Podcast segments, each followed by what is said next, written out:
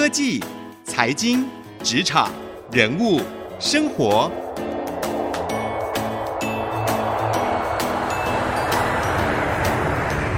创意领航家。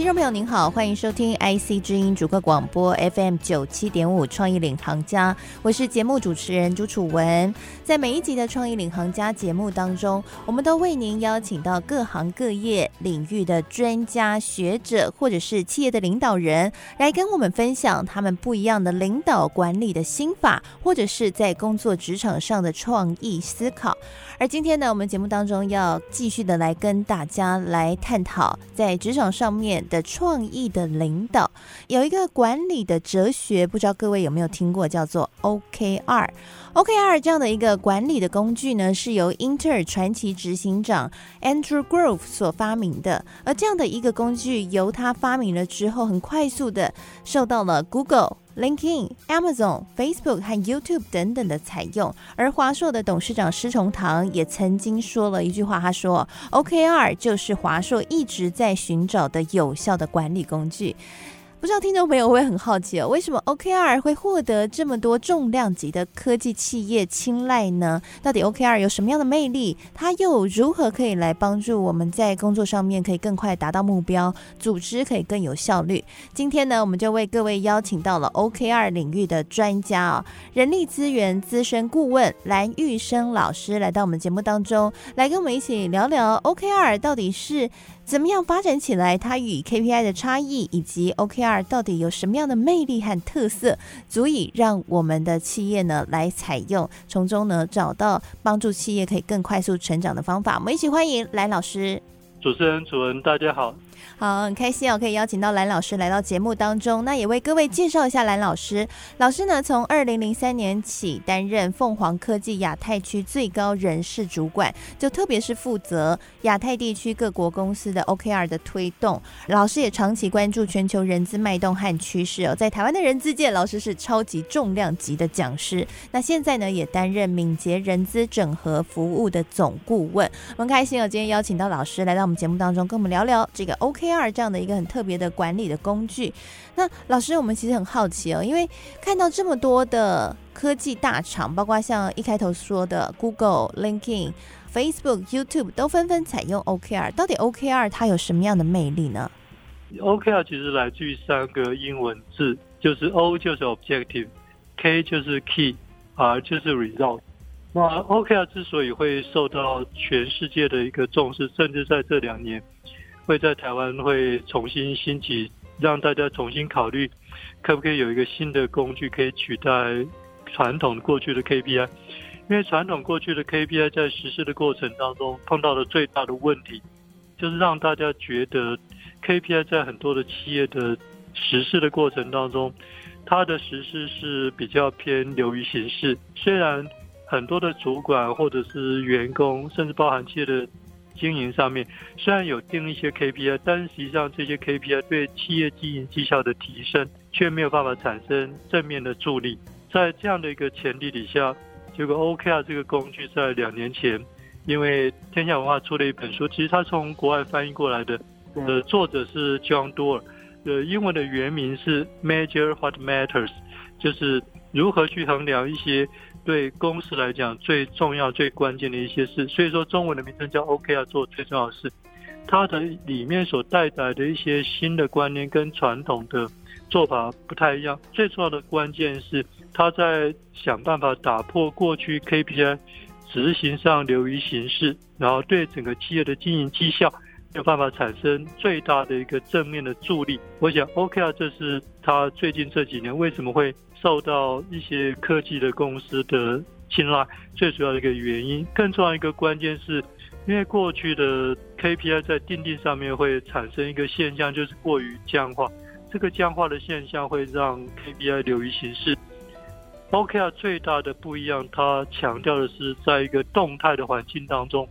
当外在环境变动或者组织在整个经营的过程当中，因为外在环境的变动必须。公司内部在一些重点的掌握或者是一些资源的调配上面，必须相对的根据外在的动态环境的变动而做出一些相对应的调整的时候，嗯，OKR 特别强调的就是能够随着外在环境的变动而做出一个相对应的一个适当的调整。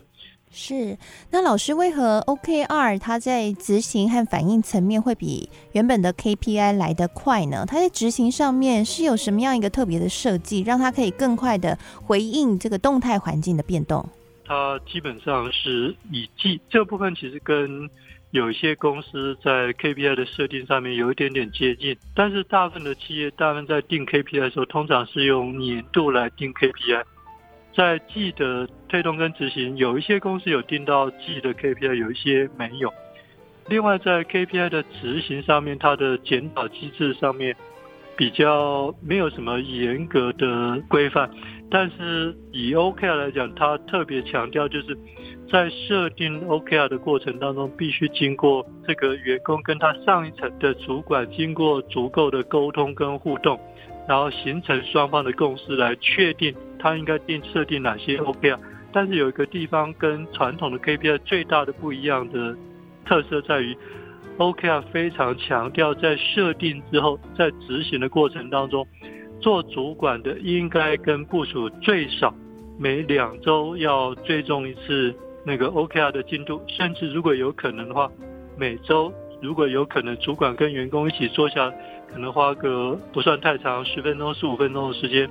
主管可以就是了解一下当初所设定的 OKR，就目前过了一周或过两周之后，这个进度是不是符合当初我们所设定的执行的一个时程？是，所以他在整个管理的呃观察期或者说评估期来说，是比传统的 KPI 来的短而且及时的，对吗？对，而且在检讨的过程当中，如果随着外在环境的变动，如果当初我们所设定的 OKR，可能在因为一些外在环境的因素的变化，或者是公司在整个经营管理上面的一些策略的改变，而必须做调整的时候，OKR 非常强调它的弹性。必须能够切合实际，实际上我们要怎么做，就是能够跟实际相互做结合。所以简单来说，OKR 就是一个相对比较弹性，然后比较及时的一个动态的管理的工具。跟 KPI 相比的话，那在企业的策略目标设定以及关键成果上面，跟 KPI 又有什么样不一样的地方呢？除了我们说时间可能会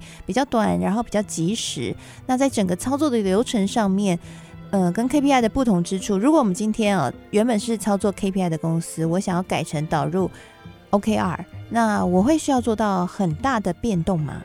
呃，原则上不需要，只是有回到一些我们在企业经营上的一些根本的问题。就举个例子来说，像台湾企业过去在实施 KPI 的时候，可能对企业未来的发展策略，它并没有经过太。嗯，深度的去思考这部分我，我个人对 OKR 的解读是，OKR 非常重视三个思哈，三个思讲的就是第一个叫思考，也就是说我要去思考每个员工在定自己的 OKR 的时候，要仔细的思考，我今天为什么会要去设定这些 OKR，到底我设定这些 OKR，到底对公司会有一些什么样的贡献？对部门或者对团队有些什么样的贡献，或者是在我的工作的职务上面，它到底它最大的价值在哪里？我要去仔细去思考，因为 OKR 并没有要求要定很多，最重要关键是如何找出最重要最关键的目标跟关键成果来去设定真正对公司跟部门跟个人有价值的 OKR，这个叫思考。另外第二个叫思辨，辨别的辨。那在思辨的部分，我们可能会定出非常多的 OKR，可能在列出这些 OKR 的时候，我们并没有办法有效的区分这些个别不同的 OKR 它之间的贡献跟价值。那我们就要详细的去评估各个 OKR 它真正对公司、对部门跟团队它真正的价值，就是要真正去区分、辨别、区分出个别 OKR 它的价值对我们公司整体。经营绩效上的意义，这叫辨别辨思辨。第三个是任何的 OKR 在设定的过程当中，一定是经过一个辩论的辩，也就是他跟他的主管会坐下来，这时候这个这位员工会提出他自己从他自己的观点，他为什么会设定这些 OKR？到底他自己的着眼点在哪里？那从他自己的角度来看，这些 OKR 对企业到底它的价值跟关键，以及它对整个企业的绩效的影响在哪些？提出他的论点。但是当双方是站在当员工跟主管，在双方上面是站在一个理性沟通跟讨论的，双方不是要去吵架，而是如何去透过辩论真正区分出这个 OKR 真的是有价值，需要我们把它列进，不管是员工个人或主管。它是一个值得去设定的 OKR，所以说在整个 OKR 必须经过三思的过程，思考。第二个是思辨，辨别的辨；第三个是思辨，辩论的辩。辩论辩比较强调的是主管跟员工之间双方之间的理性的讨论。好，刚刚呢蓝老师哦跟我们解释了 OKR 跟传统的 KPI 的管理策略不一样的地方，就是它更加的弹性，而且更加的及时。同时呢，它也为组织注入了三个思哦，就是思考以及思辨，辨别能力的辨和思辨。辩论的辩，让组织可以更充分的沟通之下来共同拟定一个策略来应应动态环境的改变。然而呢，OKR 在实施上面的设定规则和撰写上有没有什么样的技巧呢？组织在充分沟通之中要如何可以达到有效率的沟通，而且不会浪费时间，不会变成是呃要花很多时间，可以更加的有效率。这个部分呢，我们在下半集节目将会继续的来请教蓝老师。休息一下，广告回来，我们继续。回到创意领航家。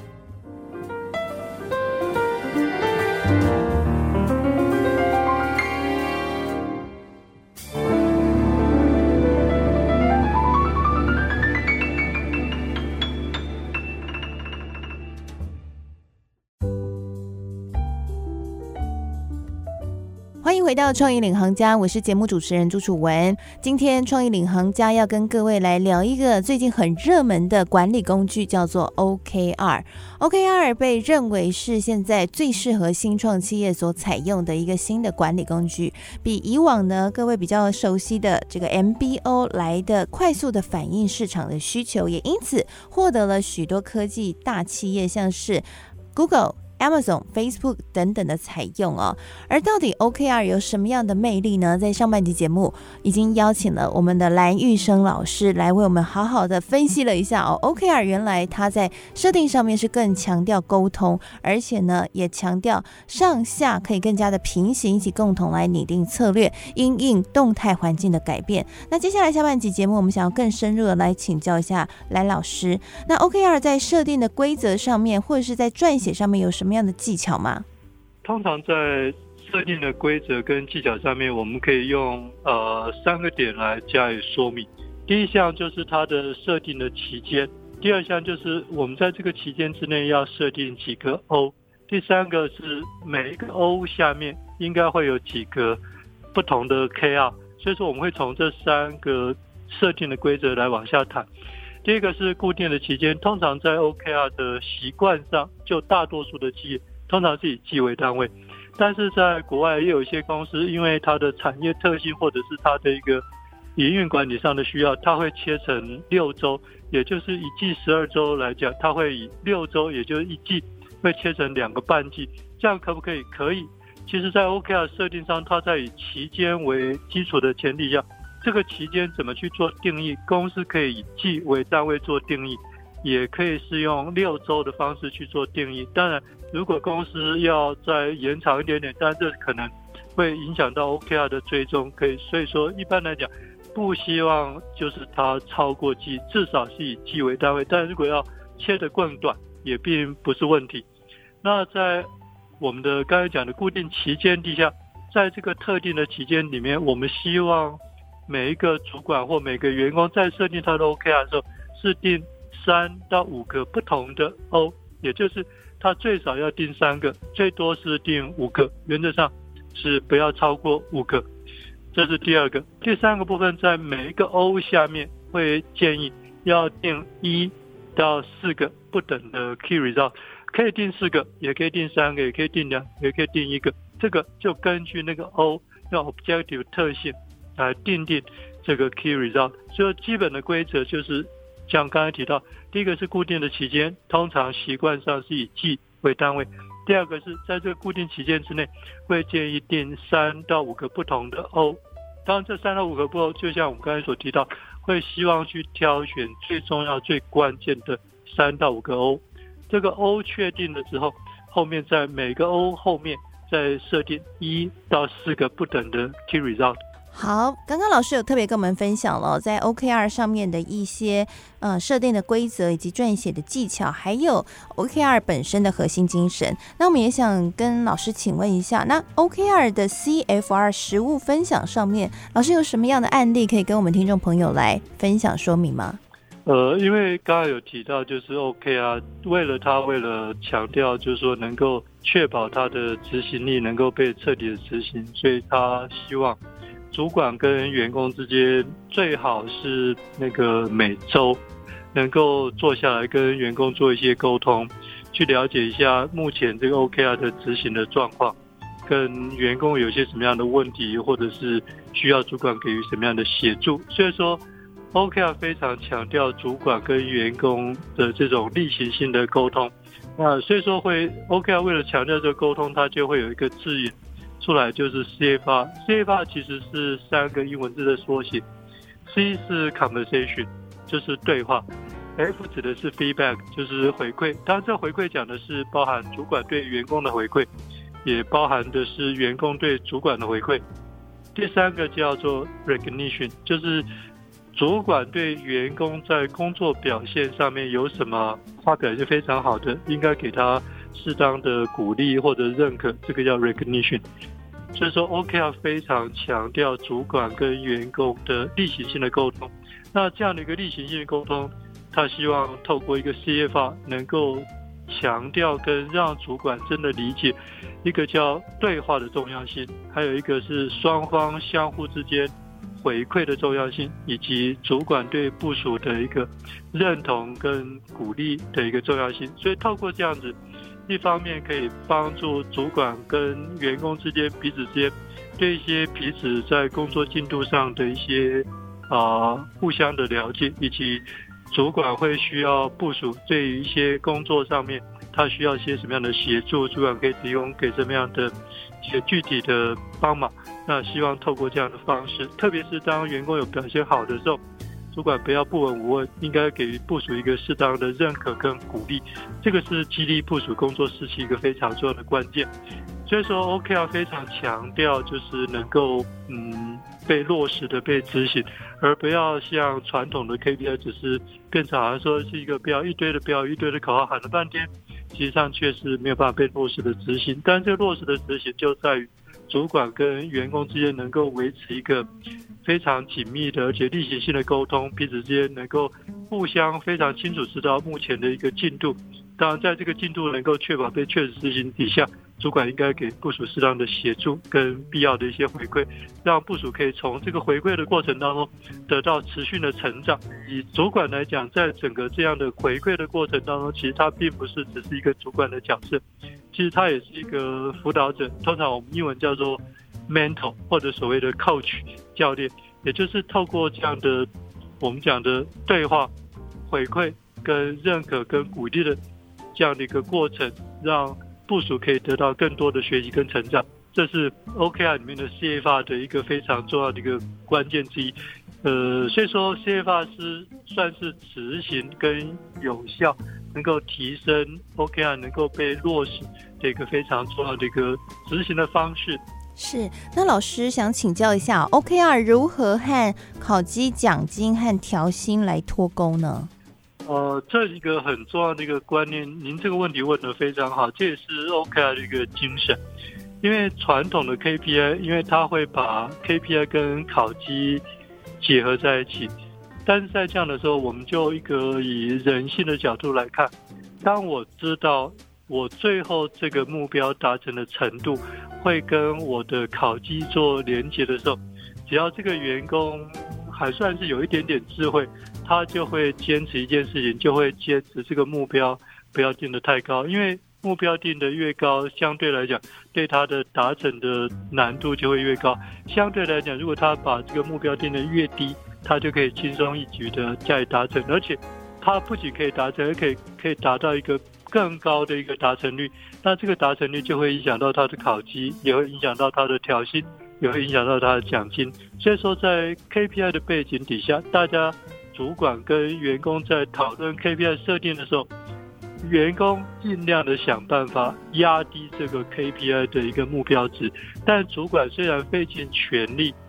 希望能够提高这个 KPI 的目标值，但是员工因为想到他这个目标的达成率会影响到他的调薪，会影响到他的奖金，甚至影响到他晋升，这时候他是就会打死不从，不愿意去设定一个高的一个目标值。所以说